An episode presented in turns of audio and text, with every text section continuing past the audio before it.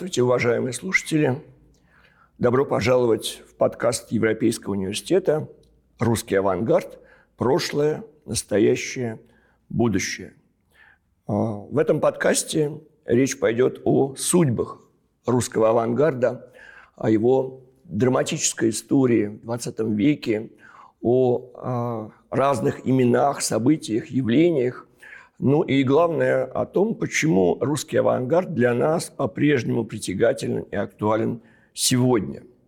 Я Глеб Ершов, и тема сегодняшнего подкаста – «Авангард вне столиц».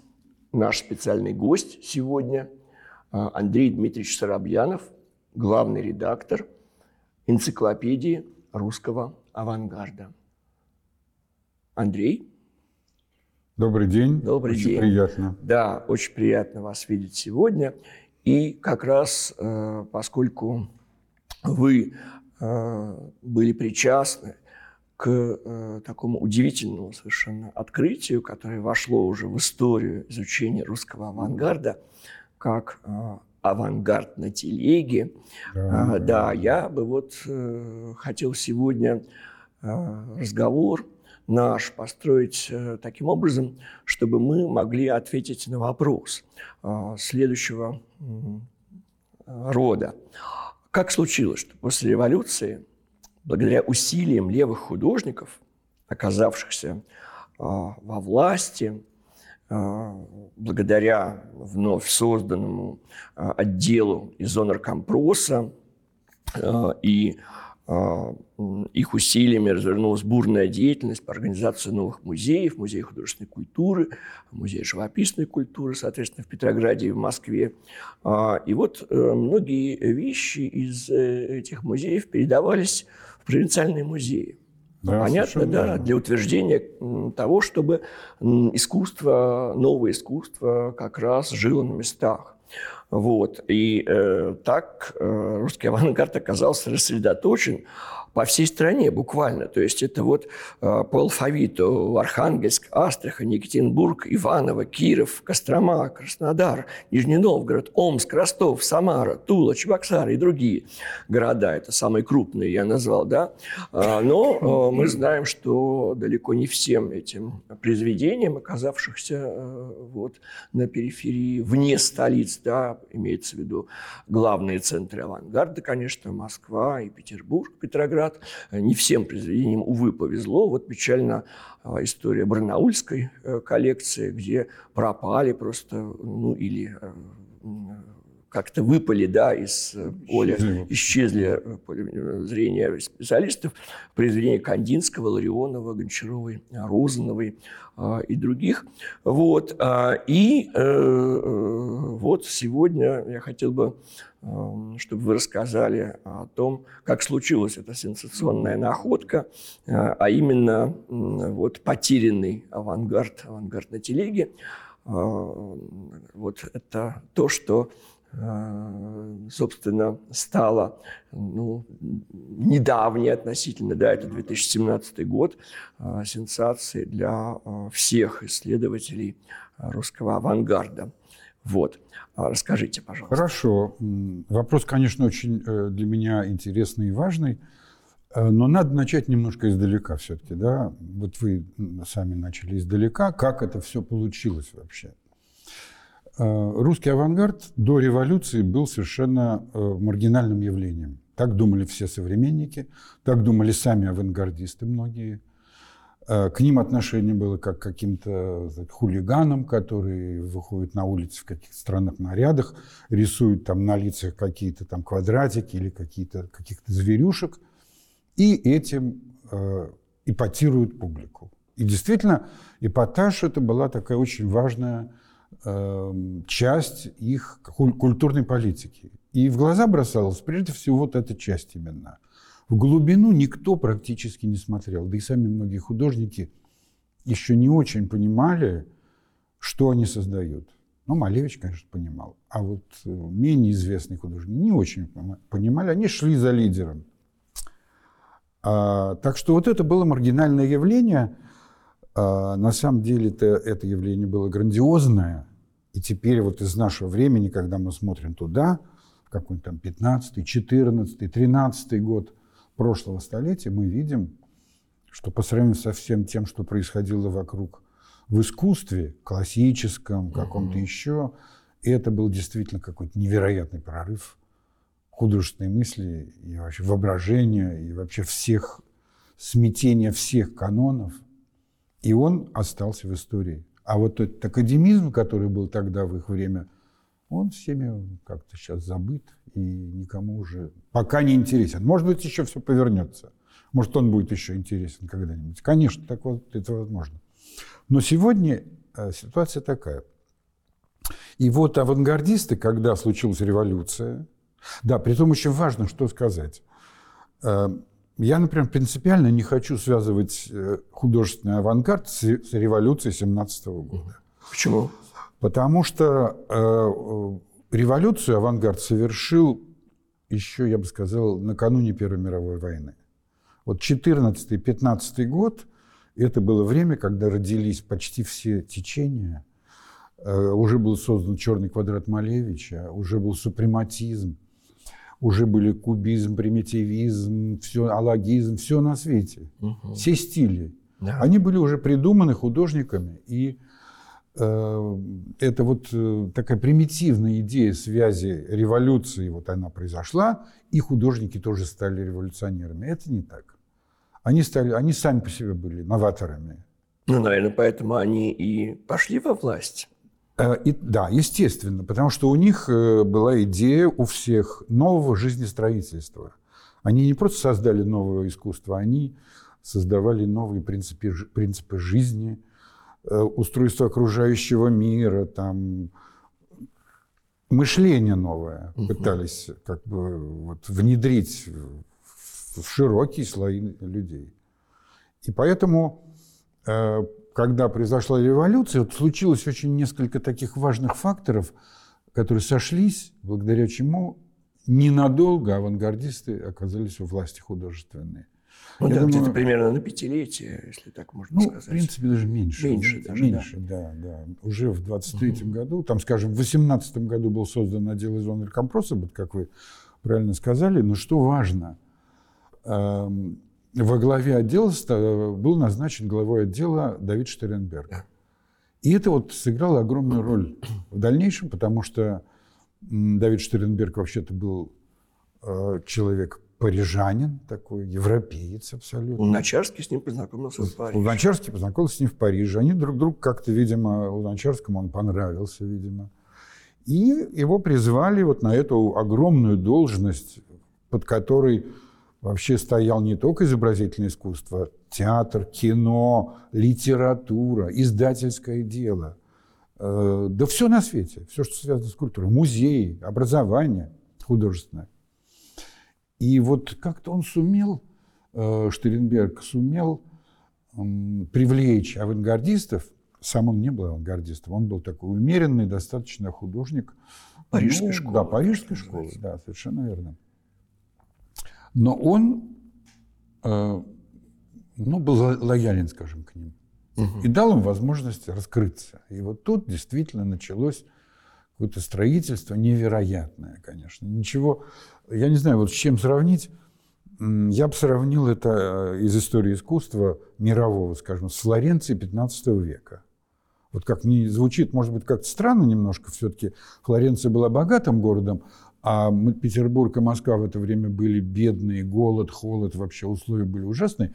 Но по духу, вот каком подъем, духоподъемности, это угу. вот очень похоже. И появление сразу целой кучи каких-то очень талантливых художников. Ну да, невероятно. Это был да, это какой-то, ну не было такого никогда. Расцвет. Такого, невиданный абсолютно. Mm. Вот. И вот это, конечно, было главным моментом, наверное, присутствия Эм, Штеренберга. А с другой стороны, у советской власти не хватало в это время э, ни возможности, ничего на искусство смотреть или тем более влиять на него как-то. Они это отдали на откуп как бы вот этим группе, этой большой группе авангардистов. Потому что Ленин вообще авангард не любил, не понимал. Он ругал футуристов всегда, говорил, что какие-то гадкие слова о них произносил, это известно там по свидетельствам Луначарского и э, Крупской. Так что ему это все не нравилось. Вождю это не нравилось. Ну, Но... И получается, что левые художники воспользовались шансом в полной мере. Ну, в общем, да. Э, они создали музей, они создали институт, а, и главным было утверждение э, их ценностей по всей стране. Да, да, они именно вот этот пафос просветительства невероятный тоже какой-то был, потому что вообще в каком состоянии находилась страна, да и вообще э, центры культуры, их можно было перечесть по пальцам, большие города, там Петербург, Москва, Казань, там, я не знаю, Саратов, э, где были художественные школы. А вот так вот на просторах Великой Родины темнота, необразованность и так далее. И вот на этом фоне э, придумывают художники, это было в основном, главная идея была, принадлежала Василию Кандинскому, а музей живописной культуры. Идея музея живописной культуры. В Москве, да? Да, в Москве. Э, ну, она была сначала, да, создана в Москве была, в, в Петербурге это был музей художественной культуры. Да. Но идеи были общие. Создать музей силами не музейных работников, а художников. Это вообще рискованная, честно говоря, мне как кажется, идея дать волю художникам формировать музей все-таки тут должны быть профессионалы. Но в данном случае, вот тогда, это прямо был удар в точку абсолютно. Вот именно художники должны были это формировать. Потому что музейных работников с таким уровнем понимания современного искусства тогда не было. Ну, был Пунин один, наверное, вот и все. Ну да, он был причастен да, к созданию был, музея да, художественной и он культуры, был, да, во всем этом да. деятельно. И вот это была идея замечательная, конечно. И тогда организовалось музейное бюро, куда директором его был одно время э, Древин, потом был э, Кандинский где-то, так сказать, ну, не директором, но он имел отношение к этому бюро, там в комиссиях состоял закупочных. Музейное бюро при музее? Э, Или отдельно? Нет, оно было что? при отдельной зоны компроса. Как самостоятельное учреждение? Да, это было учреждение, предназначенное, которое должно было покупать работу у художников. Государство давало деньги, вот это тоже удивительно. Да. В этот момент, когда денег-то нет, угу. и вдруг тут получили. И они начинают покупать работы. Да, первым еще был там Татлин недолго. И он ужасно хвастался, что у него теперь карманы полны денег, и, и приходите ко мне, я все куплю, вот буквально. Но он недолго продержался, потому что он не был организатором.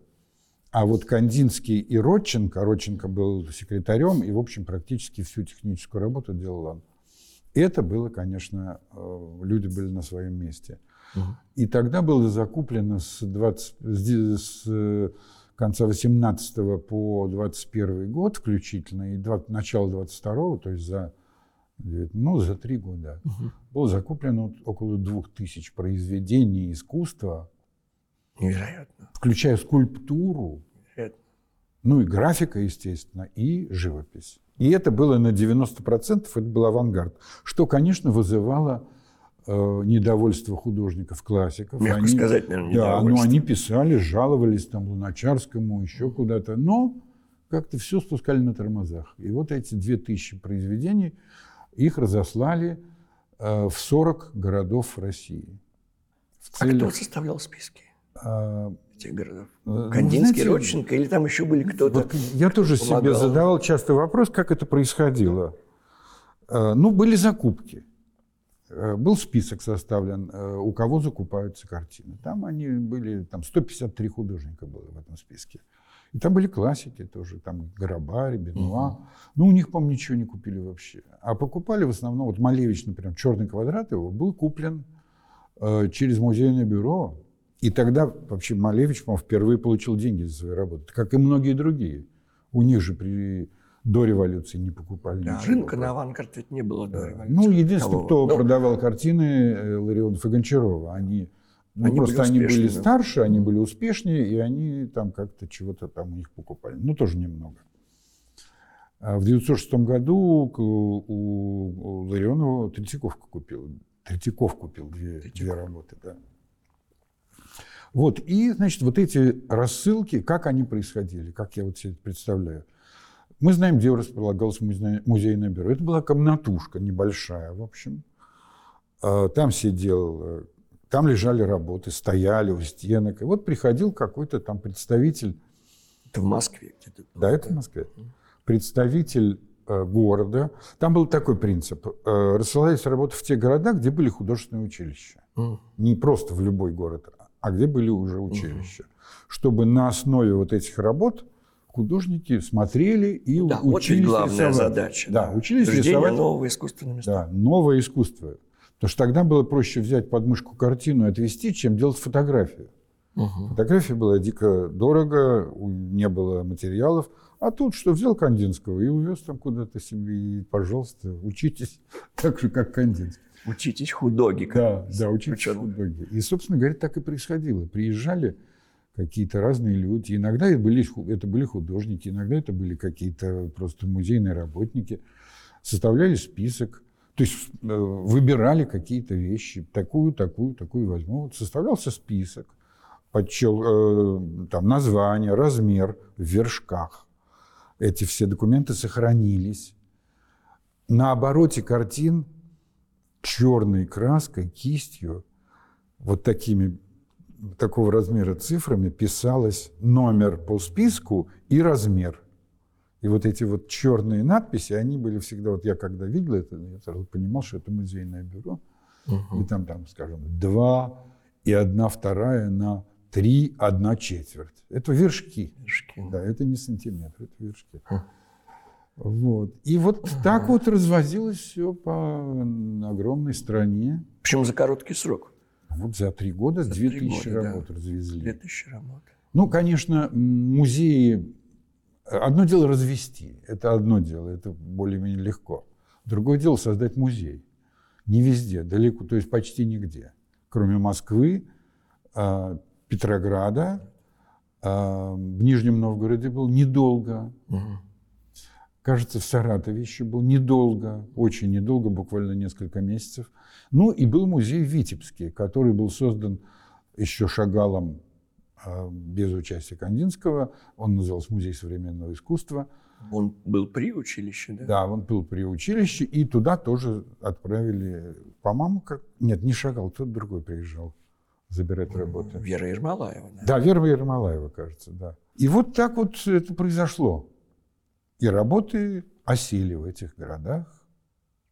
Ну, дальше. Да, а вот тогда получается хорошо. Вот этот краткий момент да, нахождения левых художников у власти, действительно а, очень успешные реформы да, образования, Да, которые они да. сделали, да, музейное дело, э, соответственно, институт художественной культуры, да. Но все это было достаточно кратким м, по Кратким, времени конечно. эпизодом, да.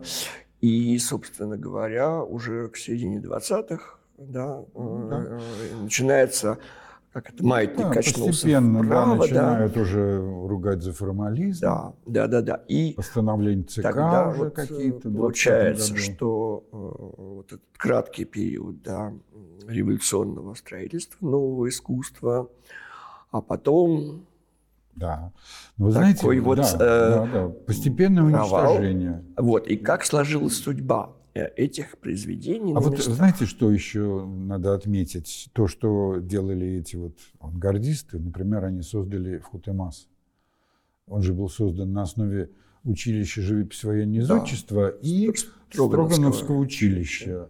Были две, э, были на основе этих двух училищ были созданы так называемые ГСХМ, Государственные свободные художественные мастерские, а потом их объединили в Фхутемас. И Фхутемас просуществовал до 26 года. А потом он, его переделали во Фхутеин. Это уже был высший художественный институт. И он продержал- продержался до 30 года.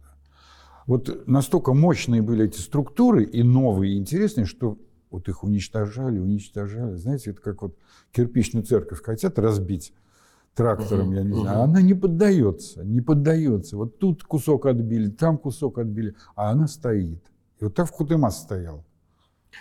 Ну да, да я согласен, что мощное. это строительство э, нового искусства, оно было настолько масштабно, да, да, захватывало корневую буквально систему искусства, что потом ну, его трудно было э, деформировать ну, тем не менее, и деконструировать. Это произошло. Ну да, и к концу 30-х понятно, что авангард был изгнан отовсюду, вот, а, но все-таки, да, вот вопрос – кто э, хранил авангард на местах в советское время, потом на да, а, как э, эти произведения показывали, что с ними было, потому что, ну, понятно, а, в экспозиции этих вещей не было, да, да? но тем не менее все-таки они э, как-то... Но они существовали. Знаете, тут два было периода. Вот первый период, о котором я говорил, это с 18 по 22 год, угу. когда работал музейное бюро, это была идея просветления просветительства. И это была рассылка вот этих произведений по всей стране. А потом э, следующий период уже, это начиная, скажем, с конца 20-х годов, было, происходила высылка авангарда из больших музеев.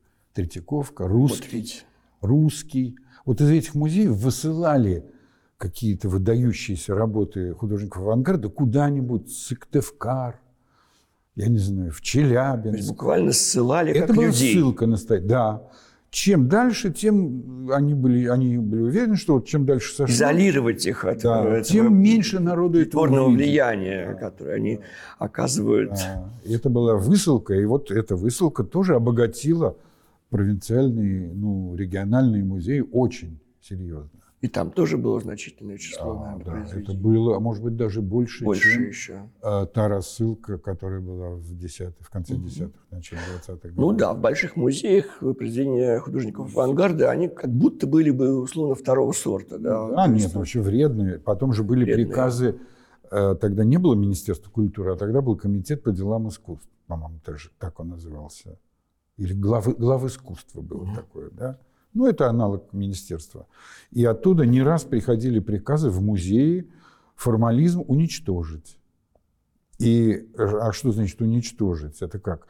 Это собиралась комиссия из энного количества специалистов музейных, и в, во дворе в каком-нибудь ящике железном сжигались, просто сжигались картины, рисунки. Но, есть списки вот этих? Вот, понимаете, вот я вот уже много лет ищу хоть один список на уничтожение или хоть один э, какой-то приказ министерства об уничтожении. Ничего нет.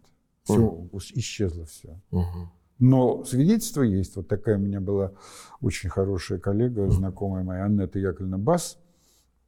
Она много лет была директором Самарского музея. Угу. И она туда попала в 1953 году младшим научным сотрудником, и тогда вот она помнила, пришел приказ об уничтожении работы. И они прятали их под лестницу куда-то, на случай, если вдруг какая-нибудь комиссия приедет. И... Ну да, ведь случаи спасения, наверное, были. А это были уничтожения, так и спасения. Люди, потому да. что они уж как минимум э, рисковали карьерой. Это как минимум. Угу. А уж там, может, и будет чем-то больше. Ну да, 53-й да, это очень страшный да, год. Да, да. И, и тем не менее, вот они это делали. Хотя, может быть, они и не очень любили этот авангард, но их музейная как бы сущность ну, не позволяла им уничтожать произведения искусства, угу. какие бы они ни были. Угу. Ну да, и вот получается, что на долгие десятилетия э, авангард из этих музеев э, был исключен, был под угрозой уничтожения ну, вообще. Э, а вот как постепенно пришли к тому, чтобы все-таки его э, открывать. Э, с чего началось вот как бы вот это движение а, открытия авангарда на местах? Как вы э, можете а, какую-то ну, свою оно, тоже знаете, хронологию знаете? Оно началось не с открытия авангарда вот в каких-то региональных музеях, оно все это началось с какого-то глобального приятия авангарда как части русской культуры. И это все началось благодаря некоторым людям на Западе в Европе, в Америке. Потому что в России еще в 80-е годы было запрещено вначале говорить, а произносить эти имена там, Малевича, Кандинского, Поповой. Просто как будто нет. А в Европе уже были выставки. Вот, например, Георгий Дионисович Костаки, знаменитый такой коллекционер, да, который собирал авангард, он ездил с лекциями по Америке. Он был дипломатическим работником, у него был какой-то паспорт заграничный. Mm-hmm он имел возможность ездить с картинами, и он показывал их. Там, у него было фильм. самое большое частное собрание. Да, у него было феноменальное собрание. Вот. Потом появились специалисты, которые занимались русским искусством, они приезжали сюда. Камила Грей такая была замечательная исследователь русского авангарда. Она, собственно, издала первую книгу о русском авангарде. Она называлась «Великий эксперимент», издана в 1962 году. И ей, как неудивительно, разрешили в запасники приходить. Никого не пускали. галерея Русского Третьяковка, музея. русский. Никого не пускали, а ее пустили почему-то. Ну, перед иностранцами, наверное, это преклонение. Вот и это 60, начало 60-х годов, дружба с Америкой. Угу. Это было. Вот. Потом был Джон Болт, он и есть, слава богу, ему вот в этом году 80 лет исполняется. Он тоже очень много сделал для популяризации русского искусства в мировом как бы, масштабе. И когда это все произошло, то тут наши власти уже стали как-то Э, да, у них же нюх всегда был на то, что выгодно сделать. Что из этого можно угу. что-то вытащить. Значит. И вот тогда они связали сразу авангард и революцию, это только так было. И начались какие-то выставки русского искусства за границей, э, уже из запасников наших музеев. Там показывали авангард, и везде это искусство и революция, искусство и революция, всегда. Угу. Ну вот так это двинулось. Угу. И тогда уже у, у нас потихонечку авангард стал появляться ну да, это не раньше конца 80-х. Да, вот я ездил... В официальном конце, уровне. Да, я в конце 80-х годов ездил...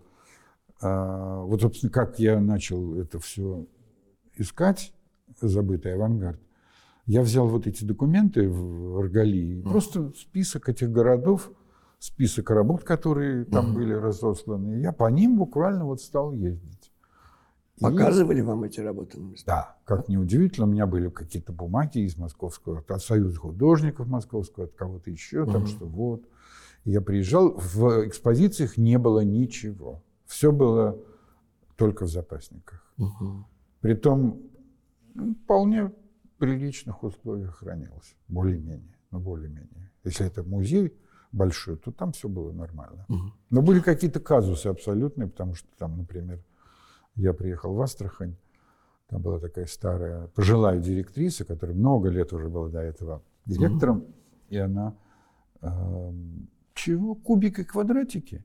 О, есть, конечно. И тут они, значит, понесли мне всякие работы. Э, но не все. Не все. Вот это поразительно было. Сколько раз я в одни и те же города приезжал, каждый раз что-то новое вытаскивали. Почему, я не понимаю. То ли не знали, где что лежит. Посмотрел эти работы, а потом говорю, а графика у вас есть? Он говорит, да. Там, Марья Ивановна, под лестницей там лежит что-то, принесите. И приносят вот такую пачку рисунков без инвентарных номеров.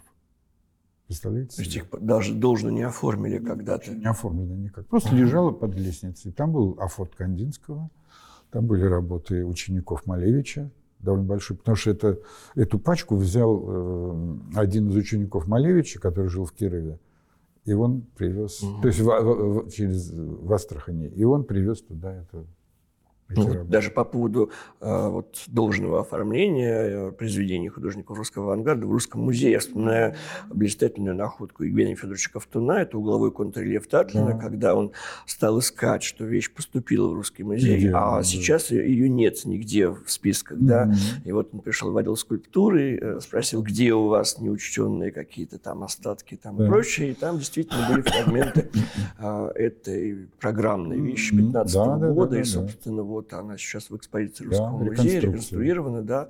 А, а так были просто дощечки, как это да, у Хармса, да, какие странные да, дощечки, да. непонятные крючки.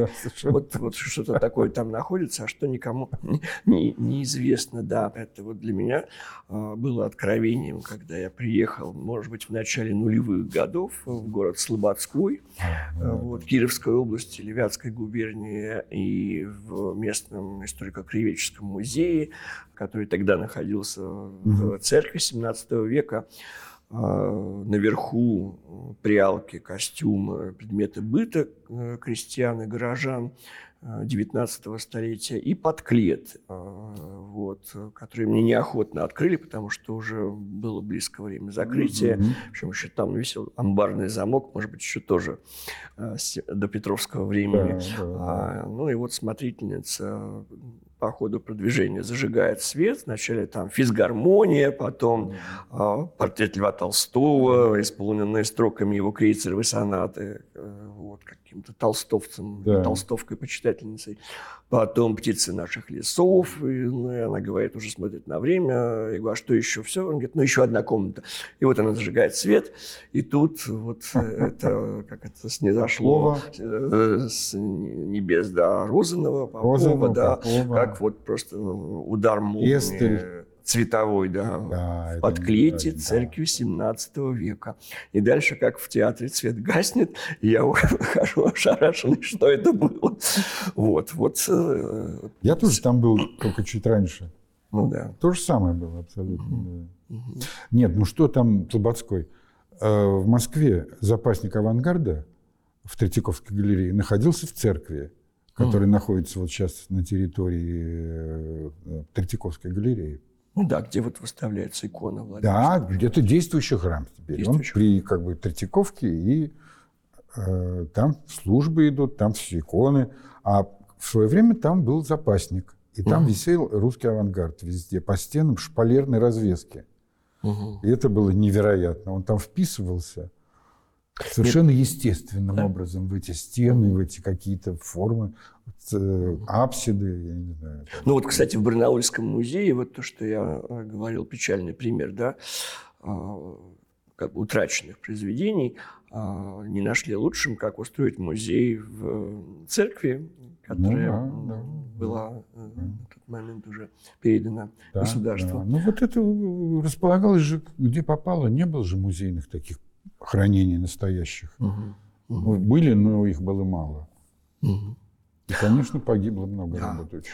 Ну и вот э, эта э, история э, авангардной телеги, да, это, что это да, за это. телега? Это невероятная история, которую просто э, я иногда даже, вспоминая ее, так как-то удивляюсь каждый раз. Хотя оно уж это было там в 17, в 17 году, угу. в, тысячи, в 2017 году.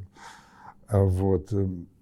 Это даже, понимаете, тут даже нет никакой документации. Это просто я в очередной раз э, поехал по провинциальным городам в поисках, эм, ну, каких-то, может быть, что-то я еще найду. Я тогда делал выставки э, в Еврейском музее, которые назывались «До востребования 1», «До востребования 2».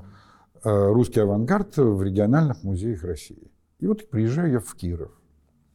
И, ну, как бы, да, музей, я попал в музей, посмотрел. Действительно, там мне показали еще одну работу, которую я никогда не видел. Чашника, очень интересная.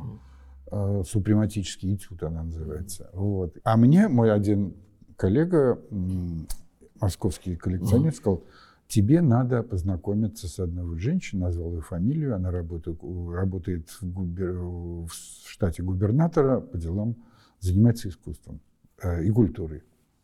Ну, я ей позвонил, думаю, ну, вдруг что-то интересное я узнаю от нее. И она мне, мы как-то так встретились, очень была, при, оказалась приятная, э, красивая, молодая, интеллигентная женщина. Совершенно я ожидал какого-то чиновника встретить, а она вот жив, живой такой человек. И она мне говорит, вам надо поехать в Яранск. Угу. Я говорю, а, а что это, где это, что это? А вы там не были, да? Я никогда не был, не слышал об этом городе В Слободском вы были до этого, а вот в Яранске... Слободском был, а в Слободской был список, в списке, а, а Яранска не было. не было. Нет. Угу. И я говорю, а что там? Не пожалеете. Так она заинтриговала меня страшно. А это, знаете, 200 километров от... Ну, да. Все-таки от, от Вятки. В общем, я туда приезжаю. И, да, она сказала, я позвоню в управление культуры Яранска, и они вам, вас пустят в этот музей. Потому что музей краеведческий, не художественный. То есть я как он не в подчинении Министерства культуры, но в подчинении э, губернатора. Угу. И действительно, я в этот музей приезжаю, и там такая милая, такая крупная директриса меня встречает. Э, «Ну, давайте я вам сначала покажу наш музей. Показывает мне там эти все классический такой краеведческий музей, где сидят чучела, вороны, вороны, на березах, зайчики такие уже поеденные немножко молью, какой-то медведь стоит, в общем, ну, классика такая, да. В других залах там ископаемые какие-то всякие предметы. Я говорю, а где произведение искусства? Она говорит, в хранении. Мгм. Интересно, где тут хранение, вообще ничего не вижу. Спускаемся в какой-то полуподвал. И там такое темно немножко, там та- такой столик вот в половину этого стола. И на нем лежат холсты, которые свисают вот так вот вниз. Я уже, знаете, увидеть там не один десяток холстов, уже какая-то внутри дрожь начинается. Потому что и, и сверху лежит М. пейзаж Фешина. Э, Его хранительница так берет за Потому что это край. Фешин, у которого живопись сантиметрового слоя. Да, И он но свисает. это этюд, да, он свисает, и она так поднимает его, и, и начинают сыпаться кусочки краски. Так не трогать. В общем, как-то мы его взяли, там, переложили. Ну, Это шикарный фешин, но в жутком состоянии. И там, а под фешином лежит огромное полотно Федора Федоровича Федоровского. Это главный художник Большого театра, который вообще создал э, советскую, русскую и советскую сценографию. 15 года подпись, значит, 15 год, Хованщина. Видимо, это он Хованщину делал с Дягилевым в Париже. Может быть, это из Парижа он привез, это Федоровский. Лежит эта картина. Ну и пошло-поехало. Там начались какие-то художники местных школ, там Казанский, э, Вятский. Ну, очень хорошие все работы. Э, маленький такой вот театральный эскиз Родченко, которого никто никогда в жизни не видел. Там Подписанный Родченко, 15 год. Потому что Родченко учился в Казанской художественной школе, поэтому вот попал в это. Ну, в общем, много шедевров. И графика. Когда графика, когда стали приносить графику, это вообще был полный шок, потому что мне принесли такие маленькие папочки на тесемочках. Папка для бумаг называется они, такие советские. Да-да-да. Они когда-то были зелеными, а теперь они стали серыми, выцвели. И я открываю одну. Царярские такие. Да, советские. открываю одну, там лежит Кандинский, акварель. Открываю вторую, там лежит акварель Кандинского. Открываю третью, и рисунок Кандинского. Все, датировки, подпись. Мгм. Ну, то есть э, абсолютно подлинные вещи, никаких сомнений нет. Такое ощущение, что их никто не открывал э, уже лет 50. Идеальная сохранность.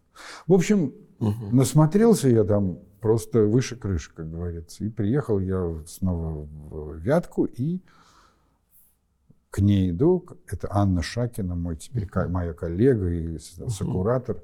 Говорю, что это было? Как это все оказалось? Это что вообще? Что это? Он говорит, вот была, значит, в 21 году была передвижная художественная выставка, которую сделали э, три человека. Один был прислан из, Петр- из Петрограда, архитектор по образованию такой. Ну, наверное, главный был мотор этой выставки. Второй был художник Вятский, а третий был э, казанский художник. И вот они втроем сделали выставку, которая должна была пройти через семь городов этой губернии, начиная с Вятки. Вторая, второй пункт остановки э, станица Кукарка. Вот Теперь- так маршрут. Это город назывался Советск уже тогда, его сразу же переименовали. Следующий Яранск, Мгм. ну и там другие еще пять городов. И Это какой год? 21 21 год. Да. А, значит, э, в это время эпидемия испанки, голод, там откуда-то Колчак идет. Это же все-таки север. Мгм. Ну и так далее. В общем, ситуация очень сложная. И вот на фоне этого собирают эти люди 370 произведений искусства, грузят их на телеге. Вот эти трое. Да, ну да. Они приезжают, трое. наверное, в Москву. Вот в Москву работу. приезжал, скорее всего, вот этот вот Евгений Медведев, который был сам из Петербурга, видимо, потому что он в Москве получил э, где-то, ну, наверное, 50 работ. И вот там были Кандинский как раз был, Ша- этот самый Родченко и прочее, прочее, прочее. Вот он там их получил. И все это на телегах везут вот в эту кукарку, где население 5 тысяч, сентябрь месяц, страда, значит, все должны быть, так, все же сельское население, все в огородах или на полях. Из трех, из двух, пяти тысяч, две с половиной тысячи посетили выставку. То есть половина кукарки пришло смотреть. Со страды. Дальше повезли в Яранск, открыли в Яранске, и э, а тут зима наступила. Мгм. Все, телеги уже не ходят. И это все осело в этом музее. Но не все, конечно. Часть, поскольку это сформировалось еще из Казани и из э, Вятки, художники давали свои произведения, им вернули это все. Но 85 работ застряли э, в этом городе. 85, да. На сто лет. На сто лет, да. Это вот такой не слабый крюк. Да, только не в, пространстве, а во времени. Да, Да, невероятная история. Как При том, что, конечно, э, такой, конечно, каламбур, потому что авангард на телеге, авангард, который мыслил себя Ну да. э, на космических кораблях, на и э, аэропланах, на автомобилях, э, но уж тем не никак менее- не на телеге. Да, но тем не менее в 21 век. Да. Это же подзаголовок-то. На телеге в 21 век. И так, Да, и так вот, в общем, эта э, телега ехала. Так долго ехала. Мы, да. мы эту реконструировали, эту выставку с помощью разных каких-то бю- небюджетных средств. Вот Ельцинский, это э, Ельцин-центр нам деньги дал, энциклопедия авангарда включилась финансово и так далее. Там надо было реставрировать много. Фешина вот этого.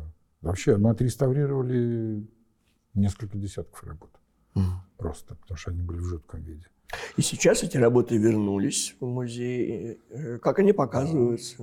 Есть ли у них теперь новая жизнь? Ну, ну, пока у них новая выставочная жизнь, потому что мы показали эту выставку в, Москве, в Екатеринбурге сначала в Ельцин-центре, потом в, Каз- в Кирове в художественном музее, где директором в это время стала та самая Анна Шакина. Мгм. Она стала директором музея, ушла из губернаторской службы.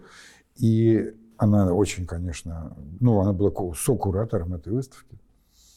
И потом третья была, э, она же, эта выставка в Музее русского импрессионизма в Москве. И надо сказать, что хотя состав работ был один и тот же, лицо выставки было совершенно везде разное. Ну, конечно. Абсолютно разное. И как-то вот и там, и здесь, везде было очень здорово. И мы издали каталоги. Мгм. В общем, отдали долг свой этому Мгм. забытому в снегах. Мгм. Вот по моему наблюдению, когда я приезжаю вот э, в города, где есть в музеях произведения художников русского авангарда, а, они сейчас, особенно среди молодых людей, очень востребованы. Да. То есть все-таки спустя э, сто лет э, вот эта вот идея да, просвещения, она э, ну, осуществилась, Да, потому что действительно а, они, э, вот это присутствие э, художников авангарда у себя дома ощущают как, конечно же, большое благо. Еще бы, конечно, гордятся. этим, Гордятся да, этим, что да. у них есть такие Да, собрания. да, А да. знаете, вот очень интересный был один случай. Мы же потом на основе этой истории с телегой сняли фильм. Как-то он такой полудокументальный, полуисторический, полуанимационный даже. И режиссер наш, а, Георгий Аваньян, он придумал как бы воссоздать эту историю с телегой. Мы нанял, он нанял телегу, нанял кучера, лошадь. Он сделал копии 20 картин вот этих один в один, как бы, ну, на какой-то кар- на клеенке это было напечатано. И мы ездили на этой телеге по лесу, в тех же, в общем, более-менее местах, с этой кучей этих картин, которые лежали в телеге. А, И ну, не в этом, собственно. История-то заключается в том, что мы последний день вот этих съемок мы пришли в школу, в интернат, где в Яранске, где была выставка эта 21 года в этом помещении. И мы там в классе в одном развесили вот эти вот копии и позвали детей. Пришли дети, местные дети, которые те же, что были сто лет назад. Ну, другие, конечно, ну, в общем, это из той же среды. Потому что это дети из каких-то деревень, там, которые учатся в субботу-воскресенье уезжают Мгм. домой. И стали спрашивать их, вот что вам впечатление, что вам нравится. Ну, старшие-то как-то по- стеснялись, а первоклашки, второклашки проявили какой-то дикий интерес к этому. Они ходили, и там был один мальчик, который как бы взял на себя роль экскурсовода, и он так говорил, так, ну это реализм, это неинтересно, это все понятно. А вот смотрите, а вот тут и Кандинский здесь, а это что я тут вижу, молнии какие-то сверкают, еще что-то. А один даже работа Попова висел, он так даже стал заглядывать за, за картину, думал, что может там какое-то чудо еще есть. И вот это было невероятно, потому что мы вдруг увидели, как та публика могла реагировать на это, э, на то, что мы вот показываем, что показывали сто лет назад. Угу. Вот по поводу инсценировки, э, ну, условной инсценировки, да. да, то, что вы рассказали, я вспоминаю советский фильм, mm. 1971 года «Достояние республики». Ну, ну я помню, как это. Вот, да, где да. играли звезды, там, Табаков, да, да, Миронов да, да, и другие. Да. И, собственно, там сюжет строился вокруг похищения да, произведений искусства, правда, западноевропейской живописи. А. Как мальчик в голубом там фигурировал. А, вот, и там тоже фургон цирковой, который колесит, где-то попадает во всякие ну, вот коллизии. Да, вот, и чудом через вот эти вот события гражданской войны там и прочее он угу оказывается, да, спасен. Да, вот где-то похожий да, да, сюжет да, такой да, детективный совершенно, да. И... Тут тоже, конечно, детективная uh-huh. сторона присутствовала. Есть еще, э, еще вот не удержусь, не могу не рассказать. А, значит, там такая была ситуация. В середине 60-х годов прошлого века uh-huh. пришел приказ от э, каких-то там верхов сделать э, следующее. Все произведения художественные передать из краеведческих музеев в художественные. Uh-huh. И тогда вот сотрудники Вятского художественного музея приехали в Яранск. Угу. Видимо, они знали чего-то про эти остатки выставки, и они часть вещей забрали. Угу. Но почему-то не все, половину приблизительно. Yeah. И в том числе они забрали три акварели Кандинского, а эти три остались почему-то в Яранске. Yeah. Я не знаю, тут никто уже этого не может объяснить. Они их увезли, все это увезли в, к себе туда, в Вятку, но в Киров уже. Стали это все, значит, как-то оформлять. И там был рисунок художника Чекрыгина на папиросной бумаге. И еще один рисунок другой художницы на папиросной бумаге. И они для того, чтобы это лучшая сохранность, они э, приклеили их наоборот, на обороте хорошей такой акварельной бумаги иностранной. Это была акварель Кандинского. То есть вот здесь был Кандинский, а тут был приклеен Чекрыгин. И еще долгие годы это числилось как Чикрыгин, приклеенный на неизвестном произведении. Да, вот это вот, конечно, да. ну, событие, благодаря да. тому, что никто не знал, наверное, кто такой Кандинский, эти работы сохранились. Угу. Как бы, если бы знали, так угу. уж как-нибудь воспользовались ситуацией в Яранске. Да. А теперь, слава богу, уже это невозможно. Там уже теперь сигнализация есть благодаря тому, что им дали грант после всех этих выставок. Они крышу починили, чего-то еще укрепили. В общем, там уже теперь такой полноценный музей. Угу. Ну, здорово, значит, все-таки а, спустя сто лет да, русский авангард наконец-то занял подобающее место в музеях, да, и нашел своих зрителей, да, почитателей. А, Андрей, спасибо большое, что сегодня нашли время для беседы. Я надеюсь, что мы обязательно еще продолжим наш разговор о судьбах э, русского авангарда драматичных. Э, Спасибо большое, что вы меня позвали, и я надеюсь, что у нас еще состоится не одна встреча да. с вами. Спасибо. Дорогие слушатели, э, я Глеб Ершов. Подписывайтесь на наш подкаст «Русский авангард. Прошлое, настоящее, будущее». Все ссылки и упоминания на книги – а, и произведение вы найдете в подписи под видео. Всего доброго, до новых встреч! thank you